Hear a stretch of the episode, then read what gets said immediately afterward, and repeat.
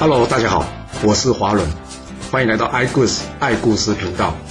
我喜欢听故事，希望这些故事能带给您想象力、思考力、判断力以及创造力。让我们一起来听故事吧。上次我们说到，这吴王夫差啊，最后终于同意让这越王勾践返回越国去了。而这越王勾践呢，回到越国之后呢，除了心建城池、卧薪尝胆以外，他就像伍子胥说的。展开了他的十年生聚、十年教训的复国计划了。为了降低夫差对他的猜疑，勾践每个月呢都会派人去向夫差进行报告，并且送上一些贡品。这夫差一看，哦，这勾践实在是有够顺从的。于是呢，他决定呢再多封赏勾践一些土地啊。这伍子胥一看呢，他实在快昏倒了。他真的是不忍心眼看着吴国啊一步一步走向灭亡之路啊。所以呢，他索性请病假在家中啊，再也不上朝了。少了伍子胥在旁边唠唠叨叨啊，哇，这夫差可开心了。他跟伯嚭说：“哎，我想搞一个大一点的宫殿来享受一下。”这伯嚭一听，会阻止他吗？当然不会啊！不但不阻止他，还给他出馊点子来。这夫差想要大兴土木的消息啊，很快就传到越国大臣文种的耳中啊。这文种一听，太好，这是个好机会啊！他马上去跟勾践说了。那到底是什么好机会啊？文总说了，大王，我想我们可以从七个方面来展开击败吴国的策略啊。勾践一听，哦，有好方法可以击败吴国啊！哎，快说来听听吧。文总说，第一，我们要贿赂吴国大臣，让吴国呢降低对我们的戒心；第二，高价收买吴的粮食草料，让他们缺乏物资；那第三呢，就是多送一些美女，让吴国的君臣呢无心管理政事；第四呢。则是派出优秀的工匠协助吴国大兴土木，好让他们国家财务匮乏。那第五呢，则是派一些会拍马屁的人来干扰吴国的政策。第六呢，则是用计让他杀了忠臣，或是让忠臣自杀。那最后一点，也就是第七点，我们要努力练兵啊，累积财富，等待时机，等待给吴国致命一击的时候。大王，我刚刚听到夫差想要大兴土木，我想我们刚好可以从这第四点来切入。让吴国的财务出现问题。勾践一听，嗯，好，那就照你的建议去办吧。接着，他们派出了三千人进入这山里面，去寻找了最上好的木材，来准备献给这吴国。不过这一找啊，竟然找了一年多啊，完全找不到上好的木材。那这些木工们呢，累到开始抱怨啊，甚至呢，还编了一首木刻影的歌啊，来抱怨越王勾践啊这不恰当的命令啊。哎，不过说也奇怪哦，当这首歌编完没多久之后啊，一天。这些木刻们呐，啊，这木刻啊，就是现在说的木匠或是木工师傅啊，突然间呐，发现两根巨大的神木，他们马上报告勾践啊。这勾践一看，哇，这树也太大了吧，哇，这可能是有神灵在里面啊，必须先请示上天呐。在请示了上天之后呢，他们才将这个神木砍下来送到了吴国。夫差一看，哇，开心呢，这可是上好的木头哎，又大又直啊。不过这又大又直木头呢，看在伍子胥眼里啊，根本就是包着糖衣毒药啊。他跟夫差说：“大王，你看这夏桀造瑶台，纣王造露台，结果他们有好下场吗？都没有啊。您何必大兴土木搞这些不必要的工程呢？这分明就是越国想要消耗我吴国的名利跟财力啊！大王，您千万不要接受啊！”这夫差一听，啊，你有病啊！人家勾践送我这么好的东西，你跟我说人家有问题。我看啊，最有问题的人就是你啊，相国啊，你不能因为看他不顺眼，就他做什么事情你都认为有问题吧？这木头人家勾践不送给我，他自己也可以留着用啊。人家明明就是好意，把好东西留给我，你别在那边一直疑神疑鬼的。就这样，夫差接受了勾践的礼物啊，然后开始大兴土木了。勾践听到这件事之后呢，他跟文种说：“嗯，看来第四点的计划已经成功了。既然夫差想要盖个大一点的宫殿。”那这宫殿之中应该也要有一些美女吧，所以我们可以展开第三点送美女的计划了。文总点了点头说：“没错。不过若是我们到民间去搜寻美女啊，恐怕惊动百姓。我倒是有一个好方法，可以让大王您呢知道越国有哪些美女，但是又不会惊扰百姓的。”勾践一听，哦，还有这种方法？这古代既没有入口监视器，又没有 AI，啊，这文总要怎么知道全国有哪些美女呢？他用的就是最传统的方法——人海战术啦。他让勾践呢，先将他身边服侍他的仆人大约一百个人呢，全部调派出来，然后呢，找个会看相的，教导他们一些基本的辨识人的技巧，接着就是放这些人到全国各地去搜寻美女啦。他们一旦找到了，就会将它记录下来，然后回报勾践。不过才经过半年的时间呢，这勾践就找到了二十多位美女，而当中呢，又以西施跟郑旦这两位呢最为美丽。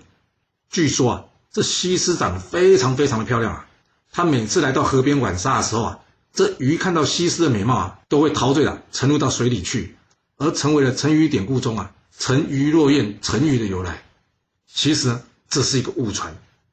沉鱼落雁啊，真正是出自《庄子》一书中，当中的美人啊，指的是越王勾践的爱妃毛强，而另外一位呢，是我们之前说过晋国晋献公的爱妃骊姬，也有说是骊姬的。不过因为唐代诗人宋之问啊，曾经在歌咏西施浣纱一诗中啊，提到鱼未成荷花，所以啊，有很多人认为啊，这沉鱼典故“沉鱼落雁”中“沉鱼”一词的出处啊，就是来自于此。啊，那闭月羞花呢？这闭月一词啊，是来自三国曹植的《洛神赋》啊，而羞花一词呢，则是出自唐代大诗人李白《西施》一诗中啊，“荷花羞玉颜”这句话。简单来说啊，沉鱼落雁或是闭月羞花，都是形容这女孩子非常的漂亮。那说真的哦，这西施应该真的是很漂亮哦，因为上面这两个成语啊，都跟她沾上有一点关系哎。好了，我们这里不是国学讲座，我们继续说故事吧。这勾践在发现这两位美女之后呢，他立刻派出这范蠡啊，手持百金啊，去聘请这两位美女回到宫中。这范蠡一想，哇，美人计，那行不行都还不知道哎，但是就要先花国库百金，这对不对呀？由于这个范蠡啊是个非常会精打细算的人，他想说，嗯，有没有什么好方法可以迎接美人回来又可以赚钱的呢？嗯，经过仔细的思考之后呢。范蠡想出了一个好方法了。这范蠡呢，大张旗鼓说他已经将这两位越国最美丽的女人呢，迎接到了这驿馆之中。哇，这一时之间呐，想要来看美女的人呐，将这驿馆外面啊挤得水泄不通啊。接着，范蠡告诉大家了：“哎，别急，别急啊，想要看美女，付上一文钱就可以了。”然后呢，他在这驿馆外面啊，放上了一个大箱子，只要付钱呢，就可以站在这驿馆附近一睹这西施以及正旦的风采了。因为这花费不大嘛，所以来看热闹的人呐，很容易就下决定了。哇，大家一人一文钱呐，很快的就将这个大箱子给装满了。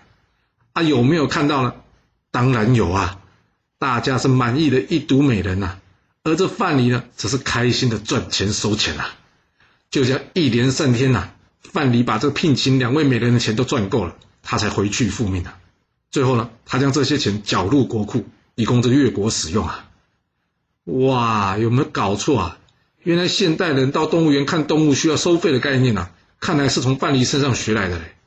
啊，只是没想到啊，这史上第一次看动物需要付费的对象啊，竟然是人呢。哦，这也实在是把女性物化的太彻底了吧？那再打个岔，这里呢跟西施有关的还有另外一个典故啊，就是西施捧心以及东施效颦啊。因为据说啊，西施有心脏方面的疾病啊。她常常呢会心脏痛，所以呢她要捂住她胸部心脏的位置啊。不过啊，这动作却让她看起来更美、更惹人怜爱，所以呢大家就将这别具风姿或是美人的病苦之态啊，称之为西施捧心呐。我想应该就是一种我见犹怜的感觉吧。而当时呢住在西施村子里东面呢有另外一个女生叫做东施的，她也想学西施捧心的动作，让人家产生怜惜啊。不过因为她长得实在不怎么样，加上她动作又怪啊。最后呢，反而是适得其反，让人看了讨厌啊！这就是成语典故“东施效颦”的由来啊！形容什么？形容人呐，盲目胡乱的模仿他人，结果却适得其反了。好了，我们回头继续说这两位美女啊。这两位美女进入越国宫殿之后，他们要做什么？要是你之前有听过我们说西周时候这褒姒的故事啊，你就会知道了。这美女送出去之前，可都是要先训练一番的。他们绝对不是随随便便找个漂亮女生就送出去就可以了。那接下来就是越国要好好训练这两位女特务了。正当越国努力准备着美人计的同时啊，这中原诸侯齐景公、楚昭王接连病逝啊，而鲁国呢，也因为孔子离开，国势一蹶不振。晋国就别说了，基本上呢，晋国国君已经被人当成塑胶了，那大臣们则是彼此攻击，根本管不了中原的事啊！哇，这可让吴王夫差有了称霸中原的好机会啊！不过，这想要出兵，总要有理由啊！别急，你看看各国乱成这个样子，想要修理人，怎么可能找不到机会呢？那会先从谁开始呢？我们接着说吧。这齐国的齐景公病薨之后啊，由于他并没有立世子啊，所以立刻出现了接班的问题啊。虽然齐景公在临死之前将大臣国下高张找来，并且告诉他们，他希望将他的位置传给他最小的儿子屠，又叫做什么安鲁子啊。但是这安鲁子还是个娃娃哎，让他当国君，这能不乱吗？没错。虽然国下高张啊，有依照齐景公的命令将他的五个儿子赶出齐国，但这样就能摆平这问题吗？按照过往的经验来看，这绝对不可能的啊！齐景公的大儿子杨森呢，一直以来跟大夫田启关系不错啊，所以呢，田启在国下高张赶走大家之前呢，提前通知这杨森，要这杨森啊逃到鲁国去避难，而他自己呢，则是留在齐国作为内应。田启一方面呢，在表面上假装表示支持高张与国下决定了，但是另外一方面呢，却私底下联络各个大夫啊，并且放出谣言说：“哎，这国下高张啊，想要一一除掉大家，然后呢，才能好好掌握这国君安鲁子啊！”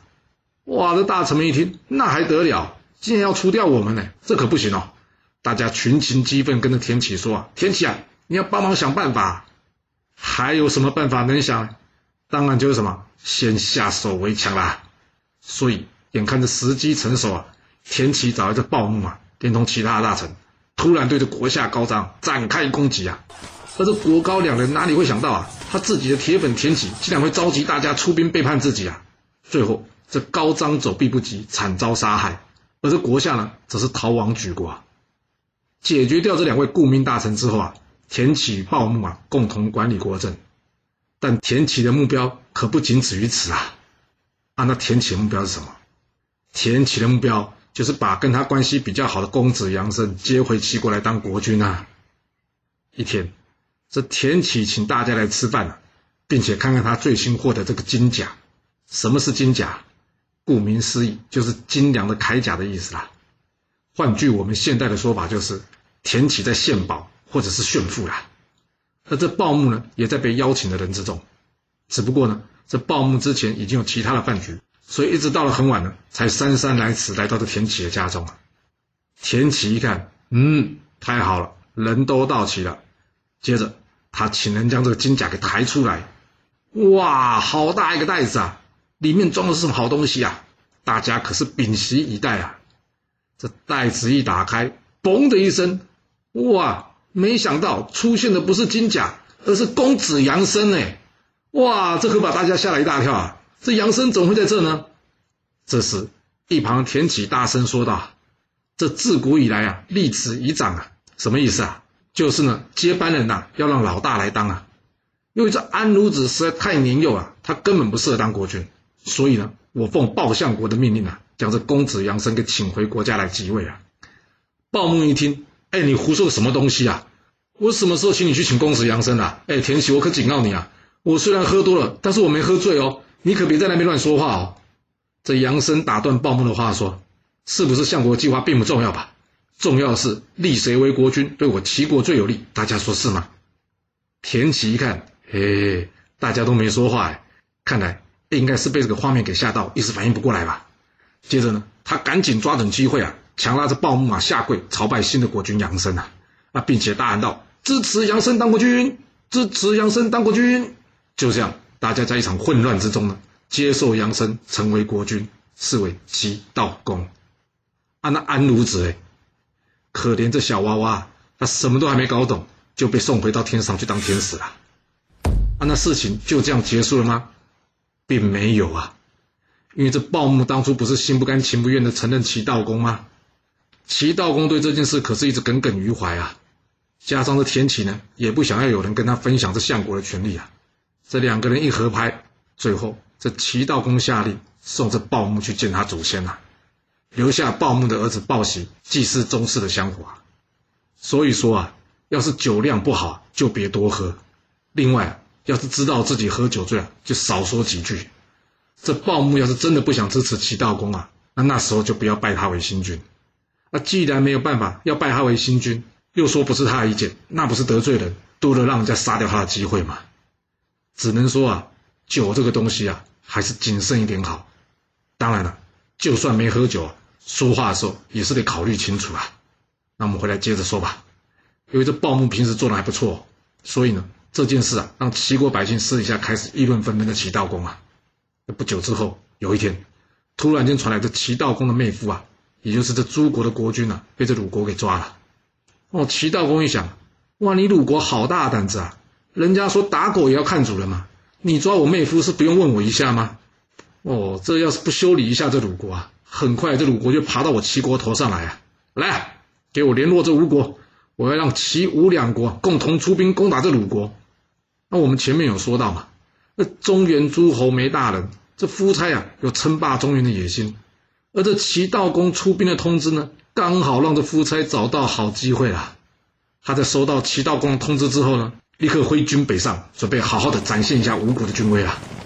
这鲁国一听到什么齐吴联军来攻打我鲁国，哇！这吴国先是破楚，后是灭越，我们不可以小看他们呢。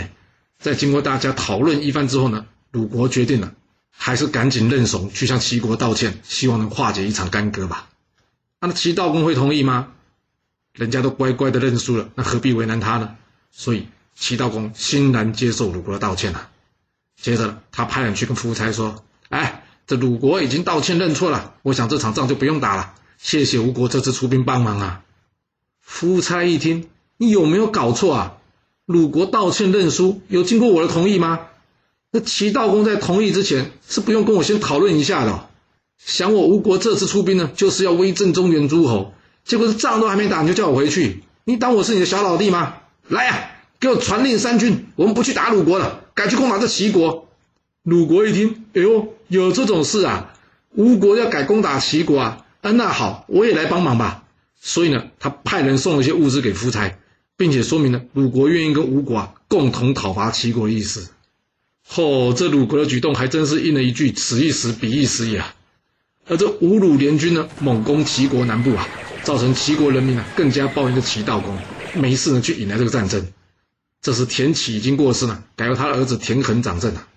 而这田横呢，早就看着齐道公不顺眼很久了，刚好借着机会呢，他趁齐道公去阅兵的时候，把他给毒杀了。接着田横对外说：“啊，齐道公病死了。”然后呢，他赶紧派人去跟夫差道歉。他跟夫差说：“哎呀，大王啊，我家主公不懂事啊，竟然得罪上国，那老天爷看不下去啊，已经代替您解决掉我家主公了，让他呢因病暴毙啊。所以希望您大人有大量，不要为难齐国百姓，我们会世世代代尊奉您的。”那夫差会接受吗？有，对方都这么乖，怎么好意思继续打下去啊？所以呢，一场原先可能爆发的吴齐大战就此落幕了。虽然齐国人民都知道啊，这齐悼公是被田横给杀了，不过由于田氏一直以来对齐国人民不错，加上这齐悼公一上来之后呢，就一直招人怨，所以呢，这齐国人民呢也不愿再多提此事，就当是没发生一般，继续过日子了。这齐悼公死后啊。田横改立公子人即位，是为齐简公。哇，看来这齐国也走上了跟晋国、鲁国一样的道路啊！是什么？就是权臣掌权呐！这国君的地位一日不如一日啊！那讲完了吴国威震中原之后，现在我们可以继续回来说说这越国了。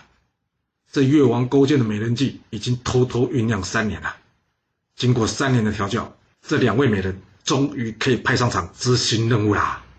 他派范蠡呢，带着这两位美人去见吴王。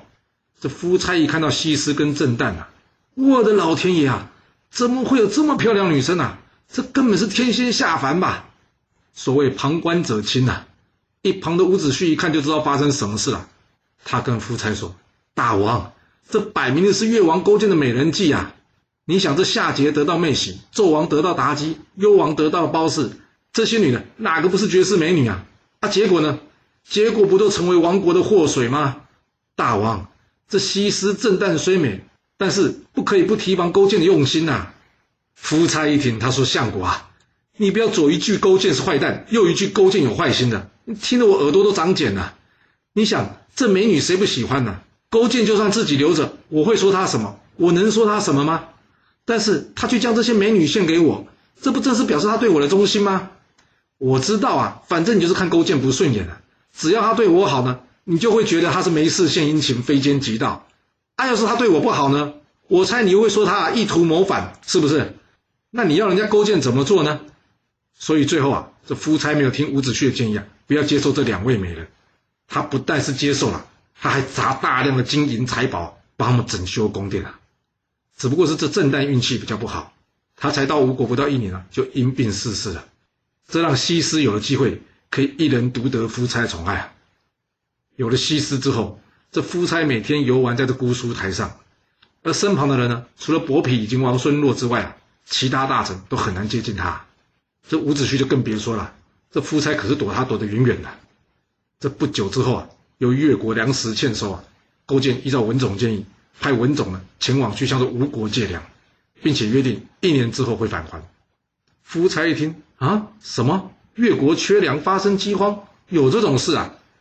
这一旁早就被文种收买的伯嚭马上说：“哎呀，对呀，大王，听说这越国收成不好啊，我们应该要帮帮他们，以展现您的仁德啊。”夫差一听，嗯，展现我的仁德，他点点头啊。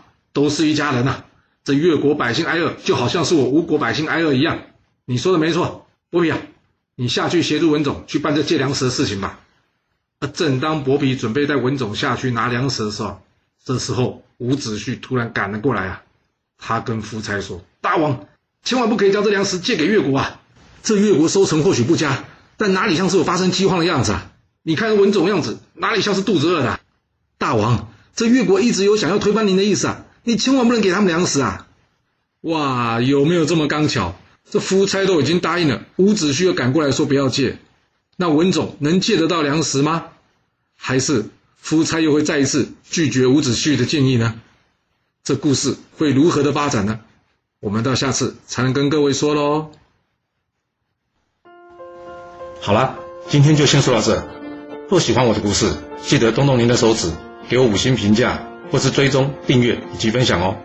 当然，也欢迎您留言分享你对这一集的想法，或是你也可以请我喝一杯咖啡或是饮料，让我有持续创作的动力。其实历史就是顶层阶级的生活记录，了解他们的思考方式以及作业模式，才有机会改变您的未来。谢谢您来听我说故事，我们下次再见喽。